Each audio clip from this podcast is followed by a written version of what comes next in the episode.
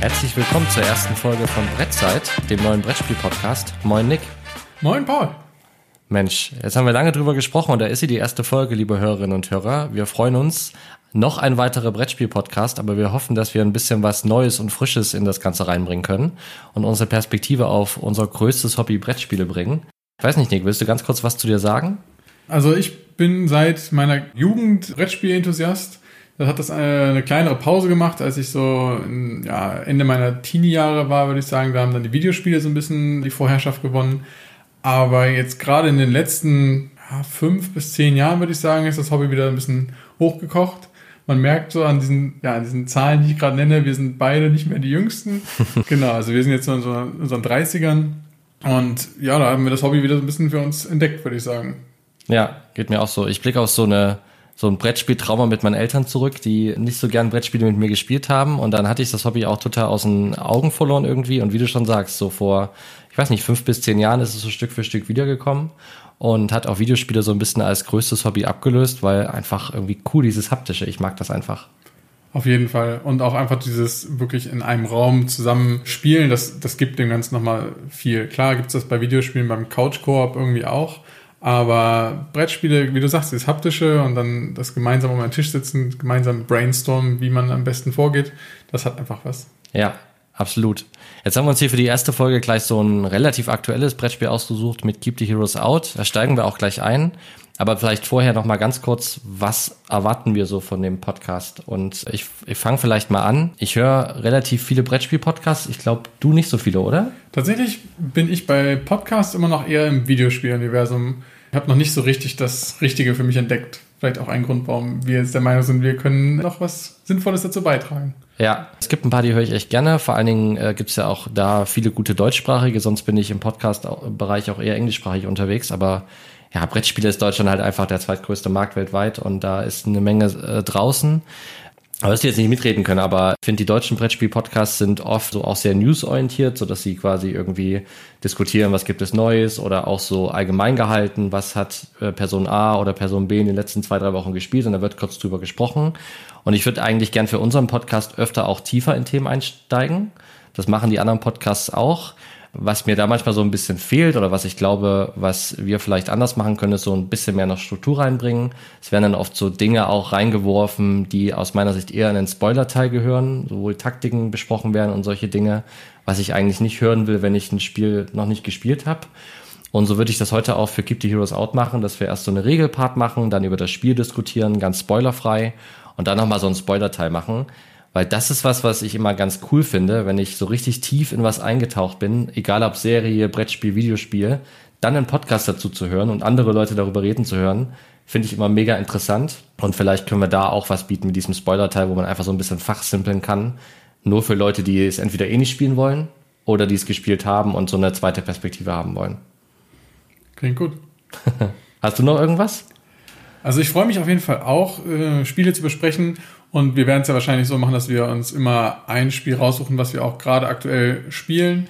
Ich freue mich auf jeden Fall, meine Meinung mit dir auszutauschen, weil es mir in der Vergangenheit häufiger so ging, dass wir Spiele gespielt haben und das dann irgendwann so ein bisschen im Sande verlaufen ist, das Spiel, wo wir beide gemerkt haben, okay, wir wollen jetzt äh, was Neues ausprobieren, aber nie so richtig uns die Zeit genommen haben, darüber mal ein, ein Fazit zu ziehen, zu sagen, okay, was uns Spaß gemacht, macht, was wollen wir bei zukünftigen Spielen vielleicht nochmal erleben, was jetzt in dem Spiel vorgekommen ist. Einfach, dass man ein bisschen mehr die Erfahrung dieses einen Spiels abrundet, indem man am Ende nochmal ja, einfach drüber spricht und nicht einfach nur sagt, okay, Haken dran, nächstes Spiel. Ja, ohne so einen richtigen Abschluss, ne? Finde genau. ich, äh, finde ich auch, finde ich einen guten Punkt.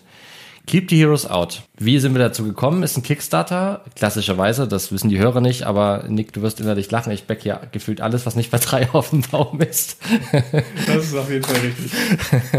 Das irgendwie nicht, das ist an mir vorbeigegangen. Ich weiß nicht warum, das ist auch immer so ein Auf und Ab meinen Kickstarter-Phasen. Und dann habe ich viel darüber gehört und gelesen und gesehen und fand es halt mega cool und ansprechend und habe es einfach mal bei Ebay gekauft. Ich glaube, es hat uns einigermaßen gehuckt zumindest. So viel kann man sagen. Auf jeden Fall. Deswegen jetzt die erste Folge dazu. Und ich kann ja mal so ein bisschen anfangen zu beschreiben, was das Spiel ist und wie es funktioniert. Also wir fangen mal an so mit den Regeln. wollen jetzt nicht erklären, weil jetzt hier keinen Regelpodcast machen, aber so sehr grob versteht, was es ist. Bei Keep the Heroes Out spielt ihr anders als sonst nicht die Helden, sondern die Monster. Das heißt, ihr könnt die Kontrolle über verschiedene Monster übernehmen. Das sind so Sachen wie Skelette, Cthulhu ist auch dabei oder Lizards oder ein Drachen. Also ganz viele verschiedene Monster, die ihr dann steuern könnt. Das ist kooperativ. Das heißt, jeder von euch übernimmt quasi eine Monsterklasse. Das heißt, der eine kann den großen Drachen spielen und der andere, keine Ahnung, die Skelette. Und dann müsst ihr dafür sorgen, dass die Helden keinen Erfolg im Dungeon haben, indem ihr ihn quasi verteidigt, den großen Schatz im Dungeon verteidigt. Das ist, glaube ich, so grob die Prämisse, oder? Genau, du hast es mir damals angepriesen als eine Art äh, Tower Defense. Das trifft, finde ich, zu gewissen Maßen wirklich ganz gut, um es sich so vorstellen zu können. Es gibt quasi mehrere Wege, die die Helden nehmen können durch den Dungeon. Und man muss so ein bisschen zusehen, dass die alle auf ihre Art und Weise verteidigt sind, beziehungsweise es ist nicht ein reines Defensivspiel, sondern man, man mit den eigenen Monstern greift man schon aktiv die Helden an, die eindringen. Aber man muss wirklich zusehen, dass man alle Wege in das Innere des Dungeons verteidigt. Ja, die Monster will ich immer sagen, aber wir selber sind ja die Monster. Diese Perspektivwechsel ist wirklich manchmal schwer. Ja. ja, die Helden spawnen dann in den verschiedenen Räumen und man muss so ein bisschen auch antizipieren, wo können sie jetzt spawnen, wo ist es am gefährlichsten. Ein bisschen Zufall ist auch dabei, weil es quasi durch Kartenziehen entschieden wird, wo sie spawnen und auch was spawnen. Es gibt vier verschiedene Heldenklassen, die spawnen können, die haben so leicht unterschiedliches Verhalten am Ende. Ich glaube, da müssen wir jetzt nicht im Detail drauf eingehen. Äh, als Spieler funktioniert es so, dass man verschiedene Karten hat mit verschiedenen Aktionen und dann diese quasi in seinem Zug ausführt. Dann sind die Monster dran, Entschuldigung, die Helden dran. Dann ist der andere Spieler dran mit seinen Monstern. Dann sind wieder die Helden dran. Also quasi immer abwechselnd, wenn man zu zweit spielt. Und wenn man zu viert spielt, ist es quasi auch so Spieler eins Helden, Spieler zwei Helden, Spieler drei Helden und so weiter. Die Aktionen sind so, ich sag mal, grob kann man sagen, es gibt entweder Nahkampf, das heißt, ich greife die Helden in meinem Feld an. Es gibt Fernkampf, ich greife die benachbarten Helden an. Und es gibt so ein paar Spezialdinge, wie zum Beispiel Fallen legen. Es gibt auch äh, die Möglichkeit, sich so ein bisschen wie ja, in einem Deckbuilding-Game bessere Items zu holen, indem man Münzen oder Knochen einsetzt, um sein Kartendeck zu upgraden für das jeweilige Spiel nur, also für die jeweilige Runde. Das ist so das ganz grob. Man rennt rum, antizipiert ein bisschen, wo man eine Verteidigung aufbauen muss, wo man sich hinstellen kann, ohne dann selber getötet zu werden von den Helden und wo man auch andere Helden vernichten muss würde sagen, das ist so ganz grob das, was man tut. Genau, vielleicht noch, damit man sich ein bisschen besser vorstellen kann, wie das Spielfeld aussieht. Also ein Dungeon besteht so aus, ich würde denken, grob zehn Map-Tiles, wobei jeder ein Raum ist. Ja, so im Schnitt sind dann so zwischen, weiß ich nicht, zwischen zwei und sechs äh, Helden, die man besiegen muss in dem Dungeon unterwegs. Und man selber hat eine unterschiedliche Anzahl von Kreaturen. Also wenn ich jetzt zum Beispiel den Drachen spiele, dann habe ich wirklich nur einen großen Holzmiepel, der auch entsprechend gestaltet ist.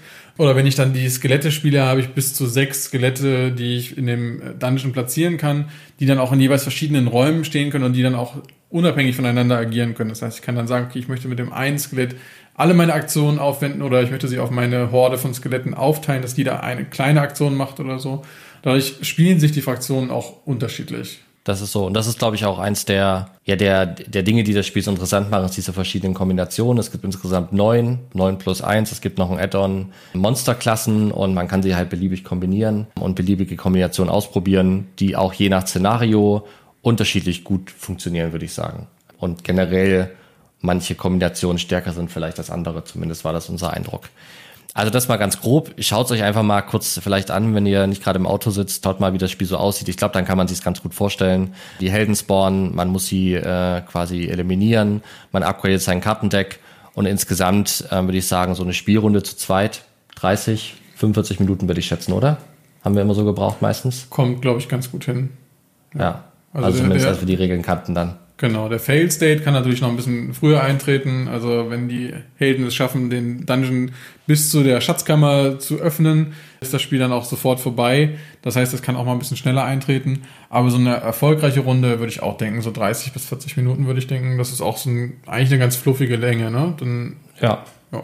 Auch kompakte Aufbauzeit, also wenn man einmal weiß, wie es funktioniert, so fünf Minuten hat man das Spiel eigentlich aufgebaut zu zweit. Das geht echt gut. Preis vielleicht noch, bevor wir in die Plus-Minus-Bewertung einsteigen. Preis lag damals bei Kickstarter bei 50 Dollar. Ähm, man konnte es jetzt gerade bei Spieleoffensive unterstützen, da hat es äh, 59 Euro gekostet. Es gibt noch einen Add-on, wo man quasi auch PvP spielen kann. Das haben wir nicht probiert. Reizt mich ehrlicherweise auch nicht so richtig. Also ich glaube, fürs PvP gibt es vielleicht andere Games, Kannst du mir deine Meinung sagen, ob dich das reizt, das Addon zu probieren?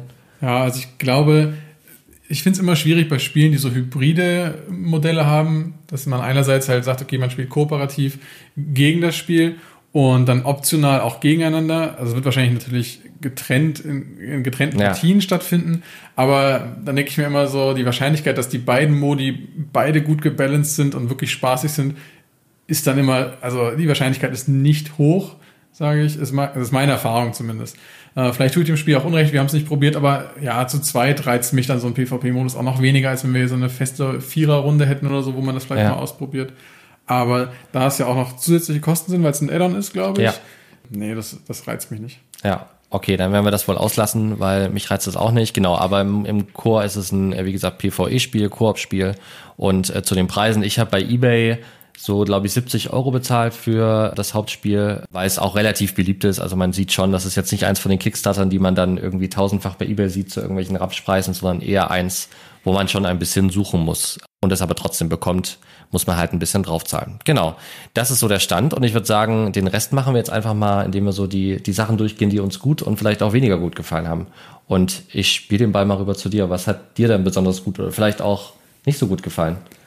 Ja, also ganz klar, erster Punkt auf meiner Pro-Liste ist auf jeden Fall das Art-Design. Also die einzelnen Meeples sind wirklich liebevoll gestaltet und die haben alle so ein, so ein knuffiges Art-Design, auch wenn es halt eigentlich Monster sind.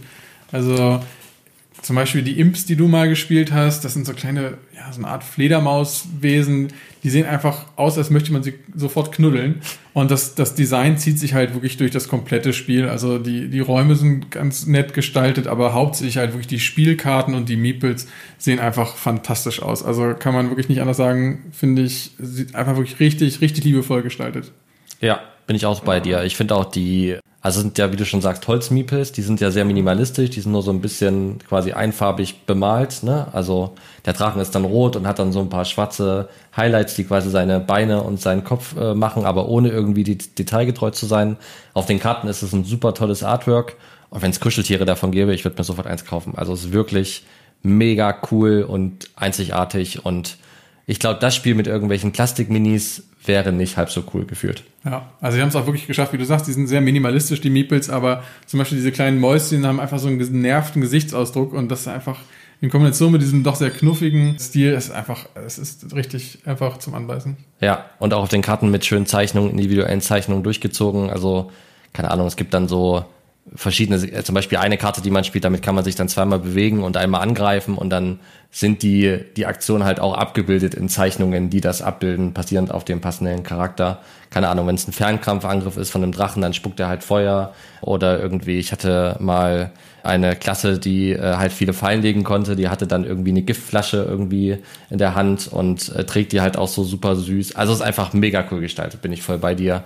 Sieht ganz, ganz toll aus und sieht nicht aus wie der 50. Fantasy-Game mit dem Standard-Artwork. Genau, also ich finde es auch gut, weil es ja im Endeffekt den, das Theme, was sie gewählt haben, dieses, man kämpft mit den Monstern gegen die Helden, hätte ja auch so ein typisches, ganz düsteres Dark Fantasy Setting sein können. Stattdessen haben sie sich halt eher für dieses farbenfrohe, ja, comichafte entschieden.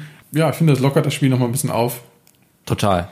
Spielmechanik habe ich auf meiner Plusseite. Ich finde ähm, generell, dass das Spiel in der Mechanik, wie es funktioniert, sehr durchdacht wirkt. Also man kann verschiedene Dinge machen, die auch teilweise immer wieder Sinn ergeben, unterschiedliche. Es ist ein cooles Abwägen immer zwischen diesem, ich upgrade mein Kartendeck. Das ergibt natürlich eher am Anfang des Spiels Sinn, weil wenn ich am Ende des Spiels mein Kartendeck upgrade, komme ich vielleicht noch einmal am Zug, dann hätte ich vielleicht eher was anderes damit machen können. Also dieses Upgraden, dieses Abwägen des Upgradens, was ja wie in so einem Aufbaustrategiespiel, denke ich immer, wie keine Ahnung, Age of Empires, so, wo man immer abwägen muss am Anfang, wie viel Wirtschaft mache ich, wie viel Militär. So ein bisschen was ganz vereinfacht hat das auch. Und auch die Grundspielmechanik mit den Räumen und mit den Helden, das ist alles irgendwie sehr einfach zu lernen und zu verstehen. Also nicht super komplex, äh, nicht super kompliziert, aber am Ende in der Kombination der Dinge komplex genug, sodass trotzdem jede Runde anders abläuft. Auf jeden Fall. Also ich finde auch, gerade am Anfang ist diese Risk-Reward-Abschätzung ist einfach wichtig, äh, dass man sich überlegt, okay, ergibt es jetzt gerade Sinn, vielleicht alle Helden vom Spielbrett zu räumen? Oder habe ich nicht doch langfristig einen größeren Vorteil, wenn ich jetzt ein oder zwei Helden vielleicht ihr Ding machen lasse, aber dafür halt eine wirklich gute Karte in mein Deck mischen kann? ich muss sagen, dass während es am Anfang des Spiels, wie du gerade schon gesagt hast, wirklich häufig eine wichtige Entscheidung ist, die auch wirklich dann ja, gut überlegt sein muss, finde ich, der Nachteil ist ja wirklich, dass umso mehr das Spiel sich dem Ende nähert, umso klarer ist die Entscheidung. Das heißt, in den es gibt wirklich einfach Situationen, wo ich weiß, okay, ich komme jetzt noch einmal dran, damit ist diese komplette Abwägung halt einfach weg. Und weil wir ja vorhin gesagt haben, die Spiele sind jetzt auch nicht so super lang. Ich weiß nicht, was das im Schnitt so ist. Wie oft ist man dran äh, in so einer Partie? Es sind, glaube ich, 20 Karten in dem Deck, von, der, von denen werden jede Runde zwei bis drei gezogen. Dann werden sie nochmal gemischt und nochmal gezogen. Also sind es halt so 40 Karten durch zwei sind 20, durch zwei ja, Spieler sind so 10, ist man 10 ja. mal dran vielleicht. In der, Im Schnitt wahrscheinlich sogar noch weniger. Zu zweit sogar, ne? Wenn man dann zu viert spielt, ist man sogar noch fünfmal dran. Also, ja. ja. Also, das heißt, wenn ich nur, so sagen wir mal, im Schnitt so sieben, acht Mal dran bin, dann muss ich mir echt schon gut überlegen, ob ich in einer Runde noch eine Karte kaufe, die ich erst in einer späteren Runde ziehen kann. Und dann ja auch, selbst wenn ich sie dann noch mal ziehe und spiele, muss sie ja so gut sein, im Verhältnis zu einer anderen Karte, dass es sich gelohnt hat, dafür eine Aktion auszugeben. Also da das kippt relativ schnell diese Balance zwischen ist es das wert oder mache ich lieber einfach jetzt quasi Schaden auf die Helden. Das ist mir vor allem in den späteren Partien häufiger aufgefallen, dass es dann eigentlich dazu, dass ich dazu tendiert habe, einfach jetzt die Karten zu behalten, die ich schon habe. Und das reduziert die Anzahl der Optionen, die ich habe mit meinen Figuren natürlich drastisch, weil es mehrere Shops gibt, in denen man bessere Karten kaufen könnte. Und wenn die dann alle rausfallen, dann sind plötzlich ganz viele Räume eigentlich fast egal. Ja, zumal das noch verstärkt wird äh, bei höheren Schwierigkeitsgraden, weil es ist, es funktioniert so, dass man, also wie Nick gesagt hat, ne, es gibt ein Kartendeck für die Helden. Man zieht quasi immer x Karten, jede, also zwischen den Spielerzügen x Karten der Helden, äh, damit sie Aktionen durchführen. Wenn man das erste Mal durch dieses Deck durch ist, das hat so ja, 14 bis 20 Karten, je nach Szenario. Dann äh, macht man das noch ein zweites Mal und dann ist das Spiel ja quasi vorbei. Und das äh, Balancing auf den Schwierigkeitsgraden funktioniert so, dass man im Prinzip bei höheren Schwierigkeitsgraden einfach mehr Karten zwischen den Spielerzügen zieht. Das heißt, diese, dieses Deck ist einfach schneller durch und das Spiel ist auch schneller vorbei. Bedeutet aber eben auch weniger Heldenzüge und noch weniger Nutzen bei den Upgrades. Das heißt, eigentlich auf dem höchsten Schwierigkeitsgrad, den haben wir jetzt ja auch gespielt. Ja, nach der ersten, zweiten Runde lohnt es sich eigentlich nicht mehr, ein Upgrade zu kaufen. Ja. Das sind Monsterzüge, du hast wieder dich ja. einlegen Ach, müssen. Ja. Ähm, genau. Aber das ist das, was ich meine. Also, genau, es wird halt gegen Ende immer weniger wichtig, sich neue Karten zu kaufen. Und was du gerade angesprochen hast, der, das Schwierigkeitsgrad-Balancing ist auch noch einer von den Kritikpunkten, die ich aufgeschrieben habe. Es wirkt jetzt so ein bisschen so, als würdest du immer begeistert von dem Spiel erzählen und ich sagte dann immer, aber das ist eigentlich gar nicht so geil. Aber das sind jetzt witzigerweise wirklich die beiden Punkte, die ich mir als negativ aufgeschrieben habe. Das war auch vor allen Dingen eine der ersten Erkenntnisse am ersten Abend. Also es gibt halt drei Schwierigkeitsgrade. Wir haben am ersten Abend, wie empfohlen, den einfachsten genommen und damit gestartet. Und der ist wirklich sehr einfach. Da ja. läuft es halt so, dass man von diesen 16 bis 20 Karten am Ende des Spielerzuges wirklich nur eine zieht. Das heißt, es kommen halt zwei Helden in der Dungeon und dann ist der andere dran. Das heißt, wenn der andere schafft, diese beiden Helden zu töten, ist man wieder bei plus minus null, sage ich mal. Und man kann die restlichen Aktionen, die man hat, verwenden, um sich weiter aufzupumpen, indem man halt noch neue Karten freischaltet oder andere Dinge ja, tut. Was es dann noch ja. einfacher macht in Zukunft. Was es dann halt in späteren äh, Zügen noch einfacher macht. Ja. Und der nächste Schwierigkeitsgrad ist dann schon, dass man zwei Karten zieht. Und das ist so ein drastischer Sprung, der uns die ersten Runden da wirklich, also da, ich habe echt ganz schön gestutzt, wie der Schwierigkeitsgrad plötzlich angezogen hat. Weil dann halt nicht zwei, sondern vier Helden pro Monsterzug spawnen und das ist einfach ein, also ja, das ist einfach so viel mehr, dass es halt wirklich ein richtig krasser Sprung in dem Schwierigkeitsgrad ist. Und das finde ich leider ein bisschen unglücklich, weil für uns war der mittlere auf jeden Fall angemessen, äh, nachdem wir uns ein bisschen reingefuchst hatten, ein bisschen rumprobiert hatten mit den Monsterklassen. Aber ich kann mir vorstellen, dass Leute, die da entweder nicht so verkopft dran gehen, sag ich mal, wie wir sich da wirklich äh, absprechen und Taktiken überlegen, sondern das ist eher so als Casual, vielleicht auch mit, mit Kindern gerade, kann ich mir vorstellen, dass es ja wegen des Themes auch attraktiv macht. Ja. Mit Kindern spielen, dass es für die echt schwer ist, von dem ersten auf den zweiten Schwierigkeitsgrad zu wechseln. Und das finde ich, ehrlich gesagt, wirkte für mich ein bisschen unnötig, als hätten sie einfach keine bessere Methode gefunden, um die Schwierigkeitsgrade besser abzustufen. Es hätte ja genauso gut fünf geben können und dann hätte man halt auch zwischen dem ersten und dem zweiten dann so einen mittleren Schwierigkeitsgrad eingefügt. Das finde ich, haben sie ein bisschen versäumt. Ja, ja, bin ich, äh, bin ich total bei dir. Der erste war wirklich sehr, sehr einfach. Ich muss sagen, der normale, den wir dann gespielt haben, war ja, wir haben dann ja wirklich die, die eine Mini-Kampagne, können wir ja gleich nochmal auf die Kampagne kommen, auch wirklich sehr einfach geschafft, nachdem wir so ein bisschen den Dreh raus hatten und eine gute Kombination hatten.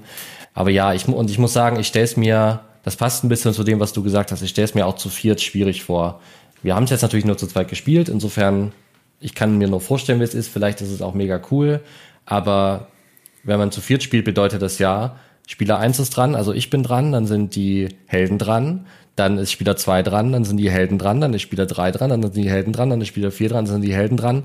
Ihr hört schon, das klingt schon langweilig, wenn ich es erzähle. Und äh, jeder Zug von Held oder auch Monster dauert ja dann auch mal zwischen 2, 3, 4 Minuten. Das heißt, ich habe dann irgendwie als Spieler eine Downtime wahrscheinlich von 10, 15 Minuten. Klar, ich bin natürlich die ganze Zeit engaged, weil ich will ja gewinnen, es ist ja kooperativ ja, stelle ich mir dann schwierig vor, weil ich habe ja auch keinen Einblick in das, was meine Mitspieler tun. Also zu zweit war es ja so, da habe ich dann halt rübergelunzt zu dir in dein Kartendeck und da haben wir doch nochmal gemeinsam überlegt. Zu viert geht das ja einfach nicht. Da sitze ich mir gegenüber und dann kann ich auch nicht immer aufstehen. Also dadurch, dass jeder ja seine eigenen Karten hat, ist es ja auch null transparent, was man für Optionen hat, weil es ja extrem von den Karten abhängig ist. Das heißt, so eine richtige Beratung gegenseitig mit mehr als zwei Spielern stelle ich mir auch schwierig vor. Also ich bin mir ziemlich sicher, dass das maximal zu dritt noch gut funktioniert und zu viert auf einem höheren Schwierigkeitsgrad dann schon ganz schön heftig ist.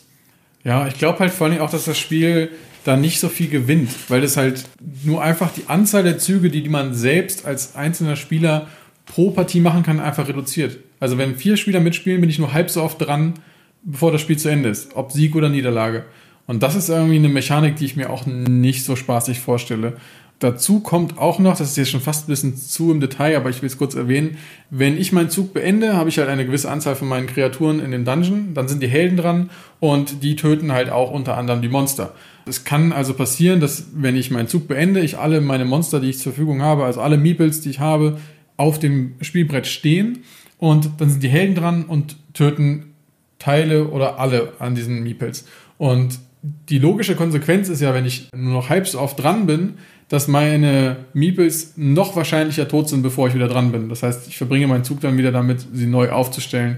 Und das ist ja jetzt auch nicht spaßig, wenn man halt quasi keinen Einfluss darauf hat, weil man ja nicht dran ist. Ne? Drei Spieler machen ihre Züge dazwischen und die Helden, die Wahrscheinlichkeit, dass ich da noch, Helden, äh, noch Monster habe, wenn ich wieder dran bin, ist einfach nicht so groß. Das war, fand ich schon zu zweit bei uns immer ein Knackpunkt, dass man hoffen musste, dass man noch genug Figuren hat, wenn man wieder dran ist, um noch effektiv handeln zu können. Ja, ja, absolut. Absolut. Gerade je nachdem, was man für Figuren hat.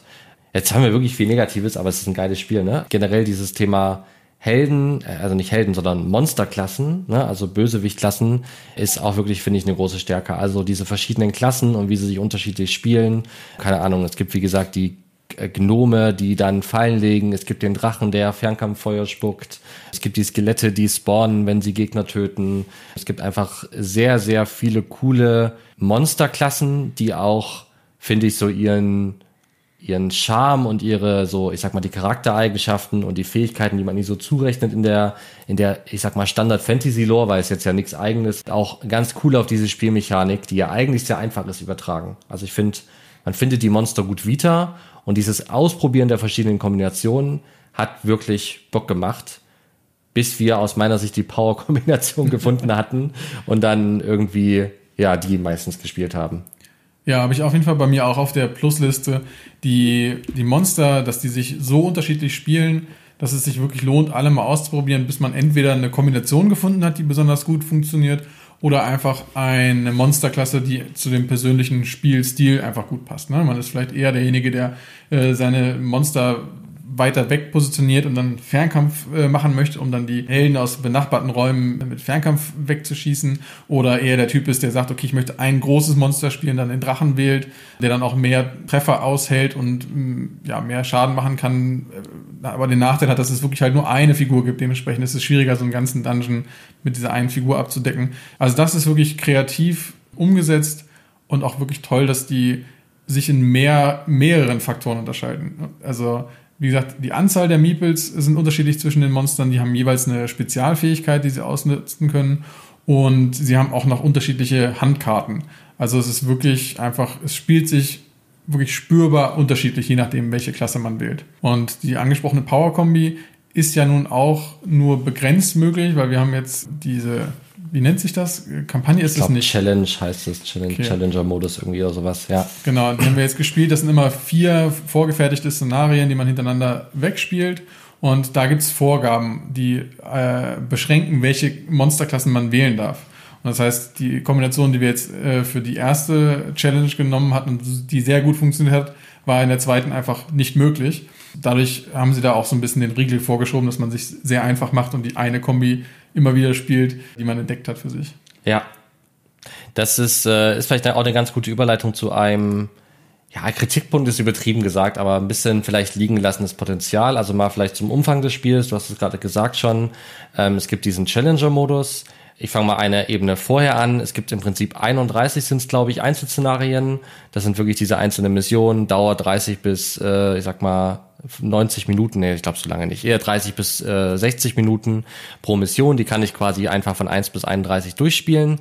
Und dann gibt es noch so eine Art Kampagnenmodus. Das sind immer vier Szenarien in eine Mini-Kampagne gepackt. Wenn ich die Mini-Kampagne bestehe, schalte ich eine kleine Fähigkeit, Gruppenfähigkeit frei, die ich für die nächsten Kampagnen mitnehmen kann. Es gibt insgesamt fünf Kampagnen und das ist so der Spielmodi, die es gibt. Und ich bin ganz froh, dass es diese Mini-Kampagnen gibt, weil die sind das, was mich dann so ein bisschen reizt. Weil ich habe immer dieses Completionism an Ansinn. Ich will so ein Spiel halt auch einfach durchspielen.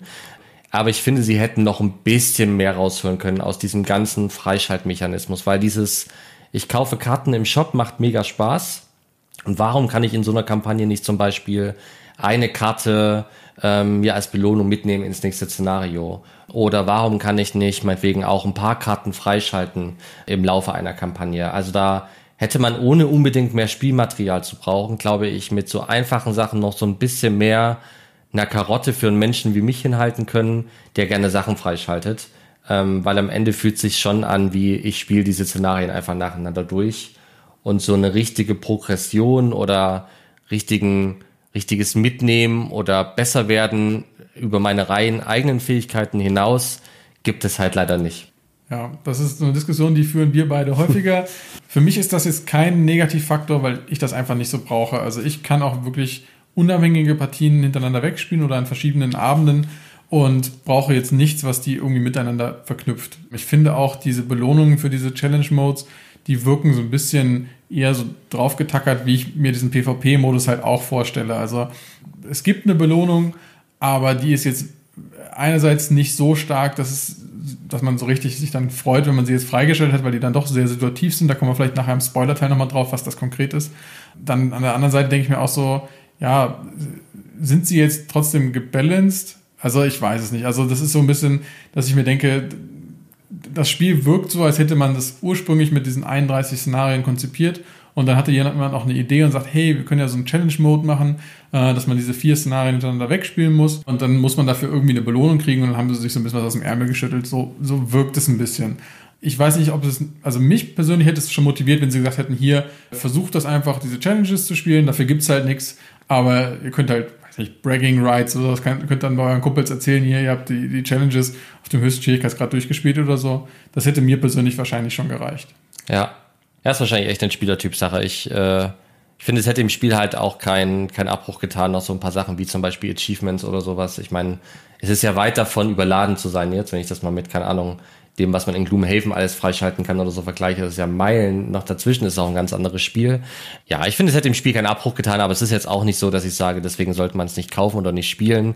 Trotzdem ein cooles Spiel. Nur ich kann mir vorstellen, dass ich dann irgendwann, wenn wir diese Challenges halt durch haben, halt die Lust dran verliere und hätte es noch irgendwas gegeben, hätte es vielleicht einfach noch ein bisschen mehr Potenzial gehabt. Ja, ich weiß nicht, ob ich das so unterschreiben würde. Also ich glaube, es ist gut, dass es die Challenge Modes gibt, weil einfach 31 Szenarien, die jetzt ja auch keinerlei Geschichte erzählen, also die haben keinen Storytext oder ähnliches. Ja, doch so einen ganz kurzen so Okay. zwei Absätze. Wir haben es nicht gelesen, weil es halt so, es klingt so, oh, wir brauchen noch einen Storytext. Okay, gut. Also ich habe es nicht so richtig mitbekommen. Es, ja, genau. Also ich glaube, aber zumindest erzählt es keine zusammenhängende Geschichte, oder? Nein, es ist jetzt nicht irgendwie, dass es eine große Einleitung gibt und dann man so quasi äh, die, die Anti-Helden-Geschichte erlebt oder so. Es sind so kleine, witzige Flavortext, nichts Nennenswertes. Genau, okay. Das war nämlich auch mein Gefühl, dass man da jetzt nicht sagt, wenn man die 31 Szenarien in der richtigen Reihenfolge hintereinander wegspielt, dass man dann so eine richtige Geschichte erzählt bekommt. Und das heißt, ob ich dann jetzt irgendwie von den 31 Szenarien 25 oder spiele oder alle, ist dann auch egal, weil ich nicht darauf hoffen kann, dass ich am Ende eine befriedigende Auflösung der Geschichte äh, bekomme, sondern ich spiele wirklich halt einfach nur so lange, wie ich noch Lust auf das Spiel habe.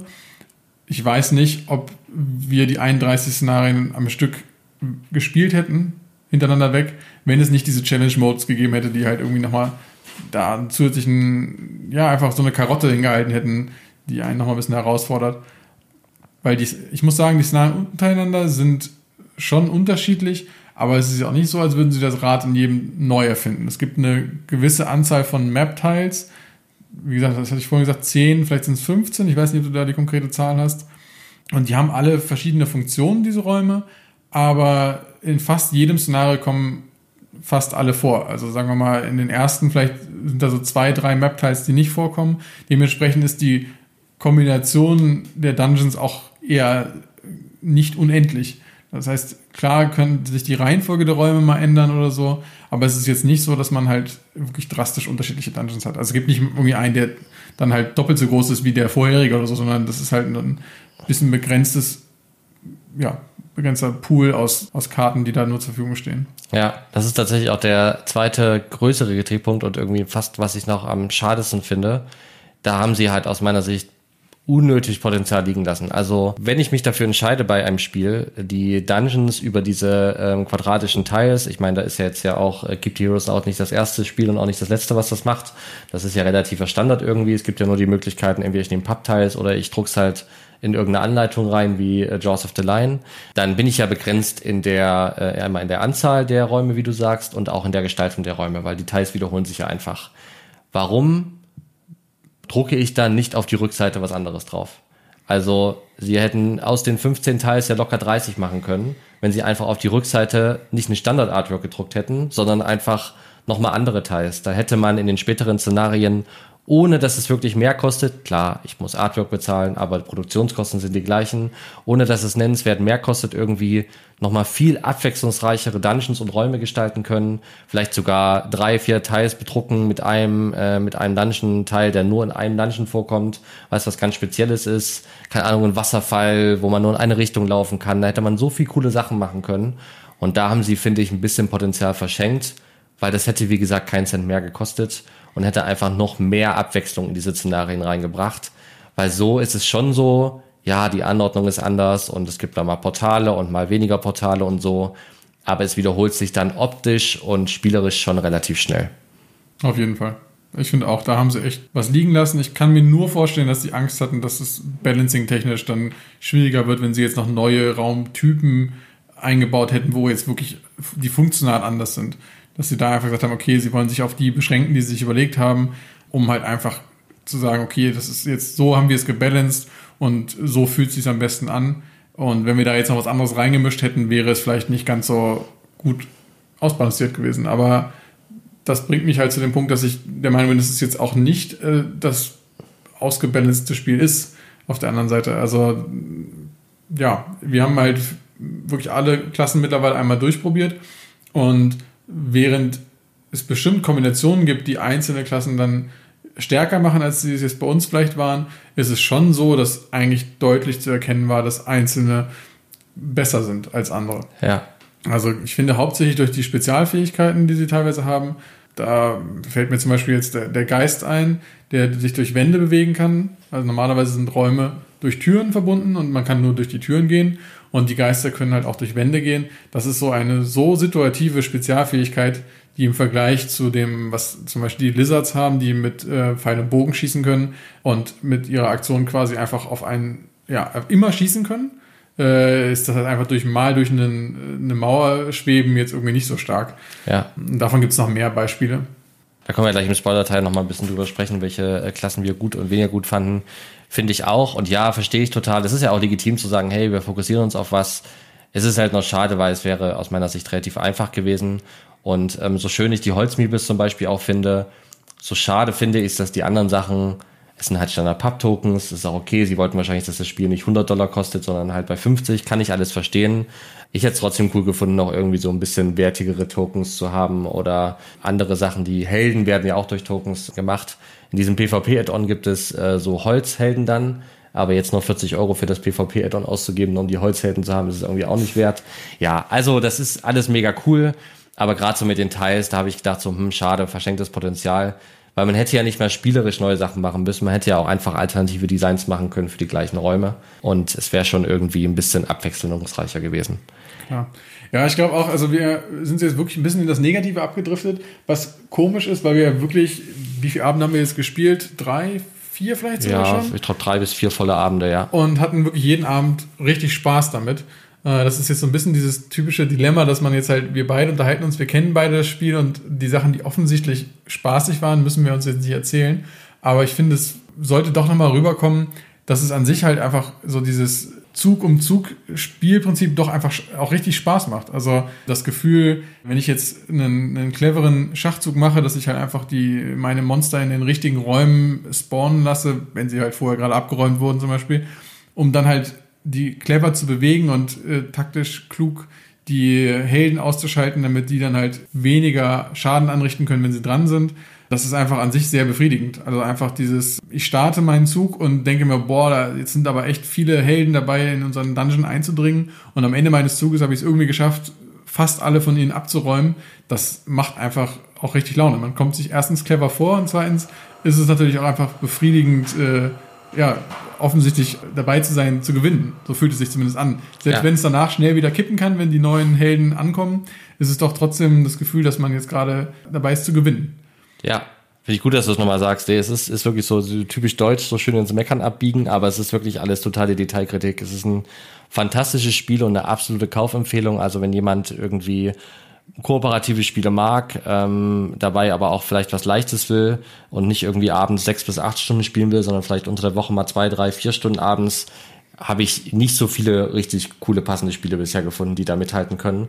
Es ist wirklich richtig, richtig cool. Es ist auch schön spannend, gerade zu zweit, weil ähm, die Downtime halt auch überschaubar ist. Ne? Also wie gesagt, zu viert glaube ich das nicht mehr. Zu zweit ist es mega angenehm. Man fiebert, fiebert jeder Karte mitziehen entgegen, sowohl vom Mitspieler, ähm, Mitmonster, Steuerer, als auch von den Helden, weil alles sofort von ah, das ist ja richtig gut gelaufen, oh, bis wie im, im, vorletzten Spiel, wo wir eigentlich sicher waren, wir haben gewonnen und dann ist es maximal schlecht gelaufen. Wir hatten doch einen verlorenen letzten Zug.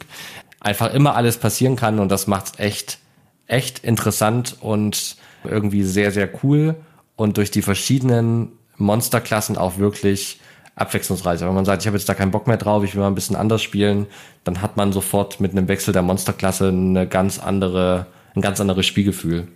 Auf jeden Fall. Und auch wenn man das Gefühl hat, okay, jetzt hat man so ein bisschen den Kniff raus, äh, wie unsere Winning-Kombination vom letzten Abend, dann ist es ja auch einfach ganz cool, wenn man nochmal die Klasse wechselt und es, man merkt halt, irgendwie muss es einen Kniff geben, wie ich mit dieser Klasse auch erfolgreich sein kann. Das ist natürlich dann erstmal eine, eine Challenge irgendwie, aber es fühlt sich natürlich auch gut an, wenn man dann rauskriegt, ah ja, okay, die spielt sich jetzt so und so oder vielleicht in Kombination mit Klasse XY effektiver oder so. Das ist auch auf jeden Fall spaßig, dieses, dieses Ausprobieren, herausfinden, äh, was funktioniert, was vielleicht nicht so gut funktioniert, äh, ist auch auf jeden Fall reizvoll, dadurch, dass es halt eine, ja, eine große Auswahl an Klassen gibt und dadurch natürlich auch eine große Kombinationsvielfalt das ist schon echt einfach, haben sie sich gut einfallen lassen. Ja. Und ich finde auch, ich meine, verlieren ist nie cool, aber gehört irgendwie natürlich auch mit dazu. Und ich finde es hier noch relativ angenehm zu verlieren, weil das Szenario ist dann aufgebaut, du legst dann die Token wieder hin, dauert drei Minuten und du kannst wieder anfangen und reinstarten, wo bei anderen Spielen dann der also ich mich oft schwer tue, wenn ich verloren habe, dann zu sagen, jetzt machen wir es nochmal, jetzt machen wir es nochmal, jetzt machen wir es nochmal. Wobei du mir ja immer zusagst, dass ich noch jemand bin, der das relativ oft will. Und ich habe auch eine relativ hohe Frusttoleranz, aber trotzdem bei dem Spiel finde ich es wirklich relativ easy. Dadurch, dass es so kurzweilig ist, ist es dann auch nicht schlimmer, wenn man ein Szenario verliert, dann probiert man es halt nochmal. Auf jeden Fall. Also das ist wirklich so, auch das Bookkeeping während des Spiels ist halt echt gering. Also es gibt halt für alles, was man irgendwie machen muss, äh, Tokens oder irgendwelche anderen Marker. Das heißt, man muss sich nichts merken oder irgendwie ja, wegsortieren oder sowas, sondern dann, wenn ich im Shop was kaufen will, dann brauche ich halt eine Münze, dann hole ich mir eine Münze, das ist ein Token. Wenn das Szenario gescheitert ist, dann räumt man die Münzen halt kurz vom Spielfeld wieder runter, äh, sortiert seine Startkarten und äh, kann eigentlich schon wieder direkt neu loslegen. Und ich finde auch, dass das Neuanfangen, die Hürde ist nicht so hoch, weil man nicht davor sitzt und sich denkt, oh Gott, das wird jetzt wieder genauso laufen wie letzte Runde und das wird, wir werden halt wieder auf die Nase bekommen, sondern durch den gewissen Zufallsfaktor, in welcher Reihenfolge die Helden in welchen Räumen spawnen können, äh, ist da auch ein, ein gewisses Maß an Zufall dabei, was ich halt aber jetzt nicht so als nervig empfinde, sondern ist, also klar, man kann nie genau wissen, was passiert, aber es ist auch nicht so, dass man das Gefühl hat, das Spiel jetzt irgendwie absichtlich unfair ist oder so, weil da ist halt einfach ein gewisser Zufallsfaktor dabei. Und man kann sich halt in gewissem Maß halt dann doch irgendwie darauf vorbereiten, was passieren könnte. Ähm, aber es bleibt halt abwechslungsreich dadurch. Das heißt, eine Partie, selbst dasselbe Szenario zweimal, dreimal zu spielen, ist dann doch immer unterschiedlich, wie es läuft. Ja. Ich finde es gerade gut, dass du den Zufallsfaktor nochmal ansprichst, weil ich bin ja sonst eigentlich nicht so ein riesen Zufallsfan, aber ich finde, dass da hat genau die perfekte Mischung aus Manchmal läuft es richtig gut, manchmal läuft es richtig schlecht, aber, und es kann auch spielentscheidend sein, aber es fühlt sich nie so massiv unfair an. Also ich kann dann immer damit, also in dem Spiel gut damit umgehen und sagen, okay, das war halt einfach Pech. Okay, und jetzt haben wir richtig Glück gehabt. Und nicht wie in anderen Spielen, wo ich dann manchmal das Gefühl habe, okay, alles klar, jetzt hängt irgendwie, keine Ahnung, wie bei Nemesis, wo dann irgendwie so eine Drei-Stunden-Spielrunde am Ende irgendwie daran äh, liegt, dass ich einmal richtig würfel oder sowas. So krass ist es halt nicht. Und dadurch fühlt sich finde ich, angenehm an. Ja, auf jeden Fall. Hast du noch was auf deiner Plus-Minus-Liste? Außer, dass wir zu viel gemeckert haben. ah, lass mich mal kurz schauen. Also, was ich ganz spannend fand, ich hatte nach den ersten beiden Abenden so ein bisschen das Fazit gezogen, dass das Spiel wirklich entweder ein klarer Sieg oder eine klare Niederlage ist, weil wir wirklich selten ein knappes Match hatten. Es war immer so, dass wir entweder einmal am Anfang Pech hatten mit dem Ziehen der Karten und dann relativ schnell überrannt wurden von den Helden oder halt gerade bei dem, dem ersten Schwierigkeitsgrad halt einfach klar war, dass wir nach den ersten drei, vier Runden halt, dass wir gewinnen werden, ähm, weil wir uns halt so hochgepowert hatten mit den Items aus den Shops, dass es eigentlich ja unmöglich war, dann noch zu verlieren. Und gerade heute, wo wir den Podcast aufzeichnen, haben wir ja vorher ein paar Runden gespielt und da waren zwei dabei, die wirklich in der allerletzten Runde entschieden wurden. Und der eine wirklich gerade so verloren, das andere gerade so gewonnen. Das heißt, das muss ich so ein bisschen von meiner Liste streichen. Ich weiß nicht, ob dir das auch so ging in den ersten Partien. Oder ob dir das nicht so aufgefallen ist? also der einfache Schwierigkeitsgrad, der ist wirklich einfach. Heißt ja, muss man sagen, der heißt auch Family und das ist er im Prinzip auch. Der ist nichts, wenn man wirklich taktisch spielt und das Spiel ein paar Mal gespielt hat, ist der einfach wirklich deutlich zu einfach. Nicht ein bisschen zu einfach, deutlich zu einfach. Bei den normalen sind wir immer gut durchgekommen, aber ja, hatte ich auch das Gefühl, dass wir das Spiel da gut im Griff hatten und dass es nicht wirklich in Gefahr war. Also nachdem wir es raus hatten und unsere Power-Kombi hatten. Ja, wollte ich gerade sagen, weil das um, klingt glaub, jetzt so, als hätten wir das sofort einfach durchgespielt. Können wir das nicht so darstellen? ja, die Leute kennen uns noch nicht, aber vielleicht glauben sie uns das. Nee, aber es war ja schon so, dass wir am Anfang bestimmt drei, vier Partien hatten, wo wir mit Kombinationen experimentiert ja. haben, die einfach gar nicht funktioniert haben. Ja. Ähm, und da war das dann halt auch echt so, dass wir innerhalb der ersten paar Runden verloren hatten. Das meinte ich halt mit. Es hat dann sehr in die eine oder die andere Richtung geschwankt. Ich weiß nicht, ob das einfach, ja, diese, dieses Kontra der Kontrast zwischen dem einfachen Schwierigkeitsgrad und dann dem ersten Mal richtig auf dem normalen Schwierigkeitsgrad das Experimentieren war. Von daher, ja, vielleicht ist der Punkt einfach auch ein bisschen überholt. Ja, also, also was schon so ist, ich glaube, ich, wenn es wirklich doof läuft und man Pech hat am Anfang einer Spielrunde, dann, da hatte ich auch bei ein, zwei Runden das Gefühl, also bei heute bei einer auf jeden Fall, da war mir eigentlich schon relativ klar, dass wir das nicht schaffen werden und da haben wir es irgendwie trotzdem noch relativ weit geschafft, aber haben halt diesen Malus vom Ziehpech und auch der schlechten Charakterkombination einfach nie richtig aufgeholt und irgendwann hat es uns dann halt erwischt. Ja, genau, ähm, das ist einfach ein bisschen der Knackpunkt, wenn man am Anfang es schafft, so gerade so über Wasser zu bleiben, aber keine Items aus dem Shop kaufen kann, weil man wirklich jede Runde damit beschäftigt ist, irgendwie die ganzen Feuer zu löschen, die da so ja. äh, aufgeploppt sind, dann ist halt einfach hinten raus, ist es sehr, sehr schwer, das überhaupt noch rumzureißen. Ich habe noch einen Punkt drauf, ich traue mir gar nicht zu sagen, weil es ist, ich habe ihn als Null aufgeschrieben, also weder Plus noch Minus. Mich würde da mal deine Meinung interessieren. Hattest du das Gefühl, dass wir die Bösewichte spielen so. Nee, also, also ich finde, das kommt ehrlich gesagt überhaupt nicht rüber. Es ist halt gerade dadurch, dass wir ja uns auch noch verteidigen. Ne? Es ist quasi ja unser Dungeon und der, der Punkt, den die Helden erreichen wollen, ist unser großer Schatzraum. Das heißt, man ist schon sehr in der Defensive.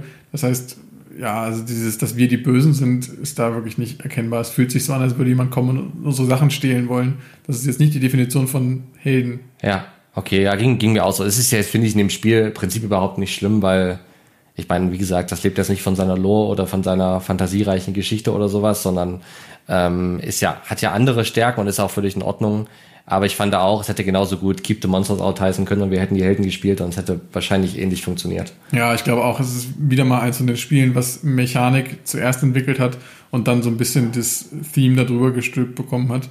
Vielleicht ist es ein bisschen, bisschen zu Unrecht, aber so wirkt es auf jeden Fall, weil, wie du sagst, die beiden Parteien sind eigentlich austauschbar. Ja. Da hätte man genauso gut sich irgendwelche guten Fraktionen überlegen können, die so funktionieren mechanisch wie die, die Monster, die man selber steuert. Ja. Wie gesagt, ich finde es aber nicht irgendwie störend, aber ich habe ja so ein bisschen drüber nachgedacht, ob ich das Gefühl habe, hier ein böses Monster zu spielen und das habe ich nicht. Also man raidet ja keine Dörfer oder äh, macht irgendwelche bösen Sachen, sondern wie du sagst, man verteidigt nur den Schatz, der einem ja offensichtlich auch zu gehören scheint. Ja. Ähm, insofern, äh, so fühlt sich's an. Hast du noch was oder willst du so ein Fazit ziehen für dich? Von mir aus können wir gerne zum Fazit weiter schreiten. Dann hau mal raus. Empfiehlst du es? Für wen empfiehlst du es? Also auf jeden Fall ist es eine Empfehlung von mir mit ein paar kleinen Einschränkungen. Also wie du schon gesagt hast, wahrscheinlich würde ich es nicht für Gruppen empfehlen, die es zu viert spielen wollen, einfach weil man nicht oft genug rankommt und ja, dann doch eher passiv die Runden abwartet, wo die anderen Spieler ihre Züge machen. Und ich würde auch jetzt, wenn man jetzt aufs Geld achten muss, und quasi viel Spielzeit für sein Geld bekommen möchte, wäre ich hier auch so ein bisschen unentschlossen, ob ich es dafür empfehlen kann, weil wir hatten jetzt halt wirklich drei, vier Abende echt Spaß. Aber ich merke auch, dass der Content sich wirklich langsam dem Ende neigt und der, der Novelty-Faktor sich so ein bisschen auch aufgebraucht hat. Und ich würde jetzt nicht meine Hand dafür ins Feuer legen, dass wir das jetzt nochmal so viele Abende spielen. Das heißt, wenn man jetzt sagt, okay, für mich sind diese 50 bis 70 Euro, je nachdem, wo man es kauft, wirklich viel Geld und ich möchte was, was ich jetzt wirklich dann auch ein halbes Jahr lang spielen kann, da würde ich bei dem Spiel sagen, weiß ich nicht, ob das so lange trägt. Vielleicht eher, wenn man sagt, okay, ich, das, ich möchte ein Spiel, was ich immer mal wieder auf den Tisch tun kann, was ich jetzt nicht so durchpowern möchte. Wenn ich der Typ bin, der einfach mit derselben Gruppe dasselbe Spiel Woche für Woche spielen möchte, dann ist das vielleicht nicht so geeignet. Wenn man sagt, okay, weil es ja auch von den Regeln her echt schnell erklärt ist, ich möchte ein Spiel, was ich immer mal wieder auf, auf den Tisch knallen kann, dafür eignet sich das Spiel dann schon wieder eher. Genau, also wenn man jetzt auf der Suche nach dem nächsten Spiel ist, was man jetzt wirklich für die nächsten paar Wochen jeden Abend spielt, dann würde ich sagen, das bietet das Spiel wahrscheinlich nicht. Aber ich hatte wirklich viel Spaß ja, ich hatte wirklich viel Spaß. Ich ziehe nicht ein Fazit. Ich finde es wirklich cool. Ich habe es überhaupt nicht bereut, gekauft zu haben. Ich habe so zum Beispiel bei einem Podcast beim Deutschen, die haben es das Spiel des Jahres ge, äh, gekrönt für sich. Das beste Spiel des Jahres, das würde ich nicht unterschreiben. Aber ich finde es ist ein sehr gutes Spiel. Ich finde auch die Preis-Leistung in Ordnung. Also klar, es ist jetzt nicht wie ein, keine Ahnung, Gloomhaven oder andere Bretter, die man wirklich äh, wochenlang spielen kann, aber es kostet halt auch nur offiziell die 50 bis 70 Euro. Das ist, ja, ich sag mal, mittelfiel und dafür kann man schon viele Stunden spielen. Ich glaube, es ist halt nicht so für unsere Spielergruppe, also für uns beide geeignet, weil wir ja schon eher dann vier, fünf, sechs Stunden am Stück spielen. Und da ist es vielleicht, finde ich, schon so nach drei Stunden reicht's dann irgendwie auch mal. Ich glaube schon, wenn ich das jetzt mit einer, mit einer Partnerin spiele oder mit einem Kumpel spiele, der mal für zwei Stunden einmal die Woche vorbeikommt, kann man da schon ein paar Wochen Spaß mit haben. Aber ja, du hast recht wenn man wirklich Brettspiel begeistert ist, dann wird man das jetzt nicht ein halbes, dreiviertel Jahr irgendwie zwei, dreimal die Woche spielen können. Dafür reicht der Content einfach nicht. Wer aber Bock auf das Team hat, wen das Artwork anspricht, guckt euch mal an online. Also, wer sich das anschaut und sagt, das sieht cool aus, der wird nichts falsch machen, wenn er das kauft. Außer ihr steht überhaupt nicht auf kooperative Spiele, dann äh, ist es das nicht. Aber wer sagt, kooperative Spiele passen, Spiel sieht cool aus, ich kann mir das vorstellen, wird da, glaube ich, nicht viel falsch machen. Zumal man es ja momentan auch wirklich noch sehr gut gebraucht weiterverkaufen kann. Also das Risiko, dass man dann auf irgendwas sitzt, was man nicht los wird, ist auch sehr gering. Hast du noch was zu ergänzen oder wollen wir den Spoiler-Teil kommen? Ich würde sagen, Spoiler-Teil. Okay, Spoiler away. Dann hauen wir unsere Power-Kombination raus. Was, genau, hat denn, was also, hat denn funktioniert? Was waren so unsere Learnings? Genau, wir können natürlich jetzt wenig Story spoilern, weil das Spiel wenig Story hat. Aber zumindest Genau, wir haben uns gedacht, wir, wir reden ein bisschen darüber, welche Kombinationen sich für uns gut angefühlt haben, womit wir Erfolg hatten. Also wenn ihr jetzt das lieber selber rausfinden wollt, dann schaltet ihr es vielleicht ab. Wir freuen uns natürlich, wenn ihr trotzdem in die späteren Folgen mal wieder reinhört. Aber dann wäre jetzt der Punkt, um hier auszusteigen. Ja.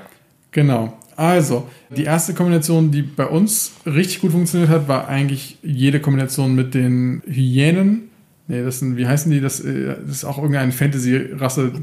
Sind, sie sehen sehr aus wie Hyänen, aber ich glaube, es sind Gnolle oder so. Ja, ich glaube, es sind sowas, ähm, ja, genau. Und Bei denen ist der, das Gimmick, dass wenn die einen, einen Helden töten, dann lässt er eine Münze fallen und für äh, diese Münze kann man quasi neue Gnoll-Söldner anheuern und zwar drei Stück.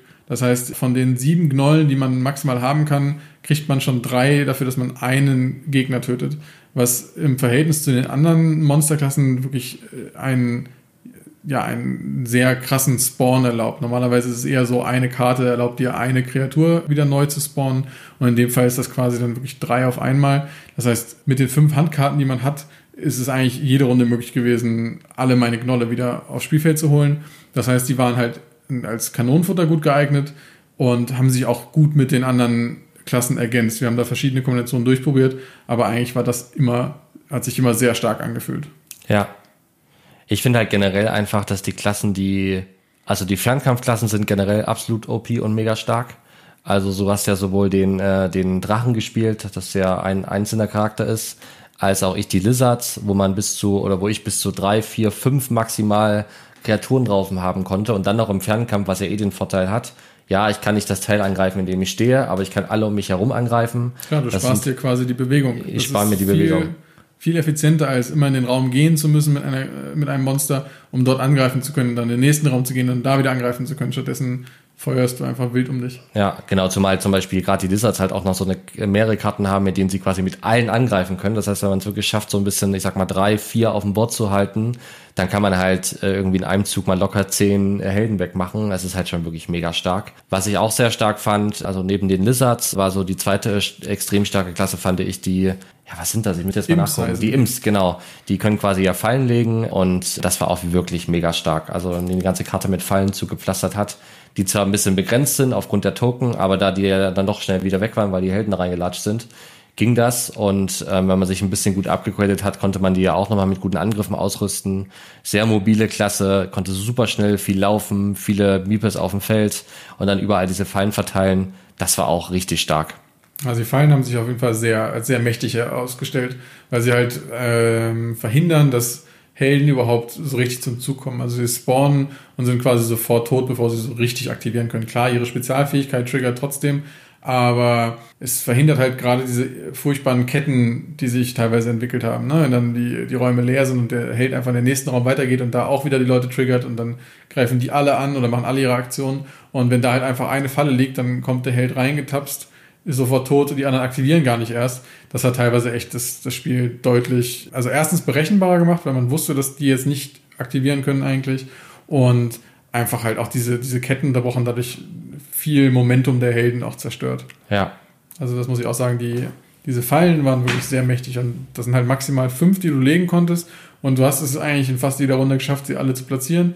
Gut, dann sind die, also nach deinem Zug waren dann die Helden dran, haben dann einige äh, ausgelöst, dann war mein Zug, dann waren wieder die Helden dran dann, wenn du wieder dran warst, waren die meisten tatsächlich schon ausgelöst, aber jede Falle, die ausgelöst hat, hat ja auch einfach einen Helden getötet. Ähm, zusätzlich zu denen, die du, sag ich mal, manuell im Fern- oder Nahkampf getötet hattest in deinem Zug, das war schon ziemlich stark. Ja, und das hat dir ja die Möglichkeit gegeben, dann noch viele Karten zu kaufen am Anfang und dann relativ starken Angriff aufzubauen. Das war schon echt ziemlich stark.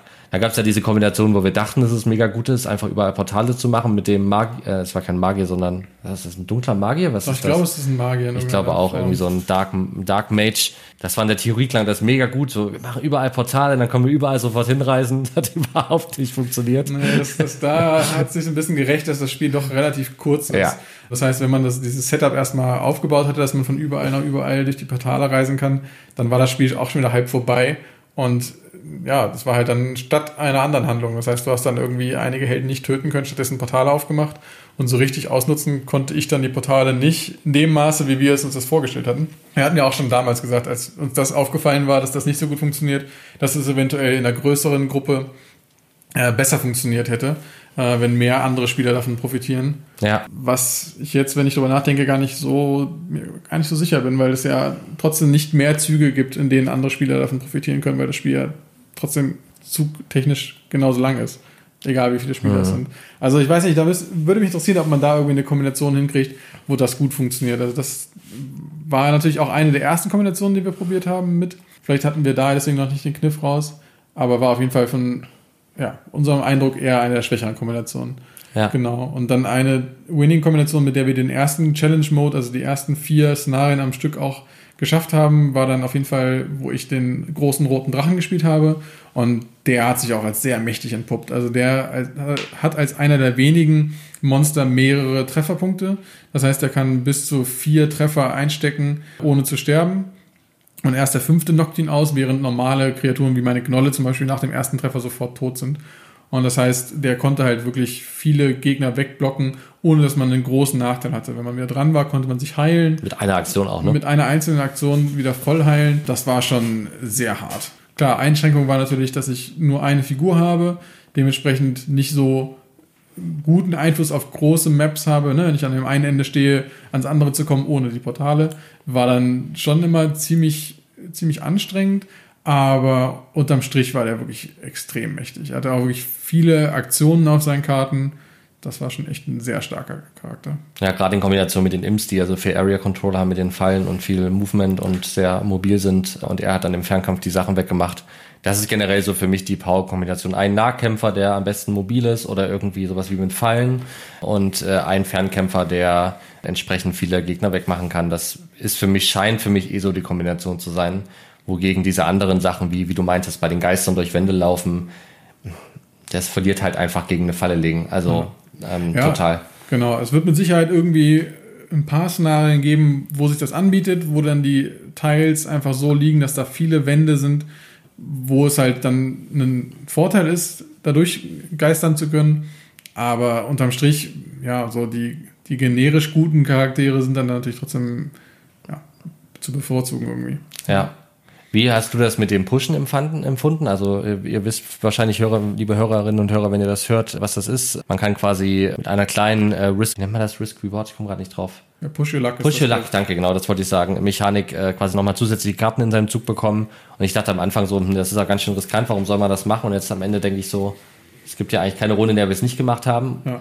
Also gerade auf dem höheren Schwierigkeitsgrad ist das eigentlich ein Risiko, was man eingehen muss, was ja auch sich doch in den meisten Szenarien sehr gut managen ließ. Ne? Ja. Also die Mechanik ist ja, dass dann ein äh, Held in dem Gefängnis spawnt und wenn es jetzt ausgerechnet der, der, die Magierklasse ist, die da spawnt, dann aktiviert der auch sofort noch. Gegebenenfalls auch andere Helden, die sich dort befinden. Aber in der Praxis war es halt so, dass wir natürlich dann eigentlich in jeder Runde alle im Gefängnis abgeräumt haben und der Reward ist dann halt, dass man drei zusätzliche Handkarten ziehen darf. Das heißt, man hat statt fünf Karten acht Karten und das ist natürlich extrem mächtig. Ja. Also die Wahrscheinlichkeit, dass man damit so viel Aktion hat, um quasi den sofort neu, also den, den in dem Gefängnis gespawnten Helden wieder zu töten, ist halt sehr hoch.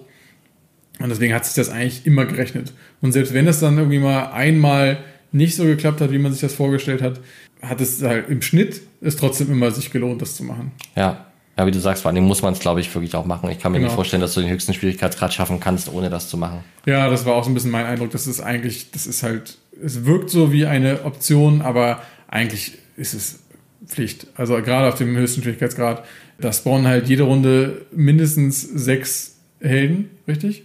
In der zweiten Hälfte des Spiels. Spawnen ja. mindestens sechs Helden und so viel Aktion hat man auf seinen fünf Karten ja quasi gar nicht, um so viele Helden wieder vom Spielfeld zu entfernen, ohne dass man halt irgendwann untergeht, wenn man nicht diese drei zusätzlichen Karten zieht.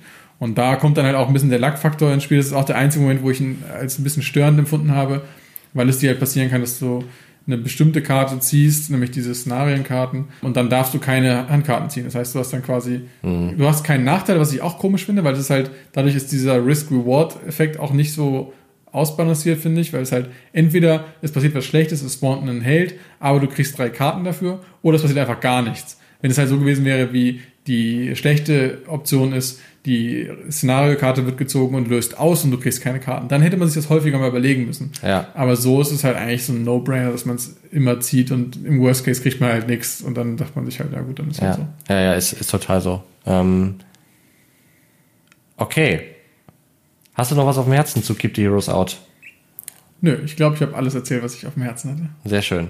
Ich auch. Wir haben ja auch über eine Stunde gesprochen. Mich so ein bisschen gefragt, wie lange wir brauchen. Wahrscheinlich so 20 Minuten, habe ich gedacht. Aber es war jetzt doch eine relativ lange Folge. Und liebe Hörerinnen, liebe Hörer, wir freuen uns, wenn ihr uns Feedback gebt. War das in Ordnung so? Hat euch was gefehlt? Was fandet ihr gut? Was fandet ihr nicht gut? Ihr könnt das entweder in den Bewertungen tun bei iTunes oder ihr schickt uns eine Mail an post at brettzeit-podcast.de. Ich muss es noch ein bisschen lernen. Post at brettzeit-podcast.de. Wir freuen uns auf jeden Fall riesig. Wir freuen uns, wenn ihr uns abonniert und weiterempfehlt und wenn ihr uns treu bleibt und wieder reinhört. Vielen Dank, Nick. Hat mir sehr viel Spaß gemacht. Und bis zum nächsten Mal. Tschüss.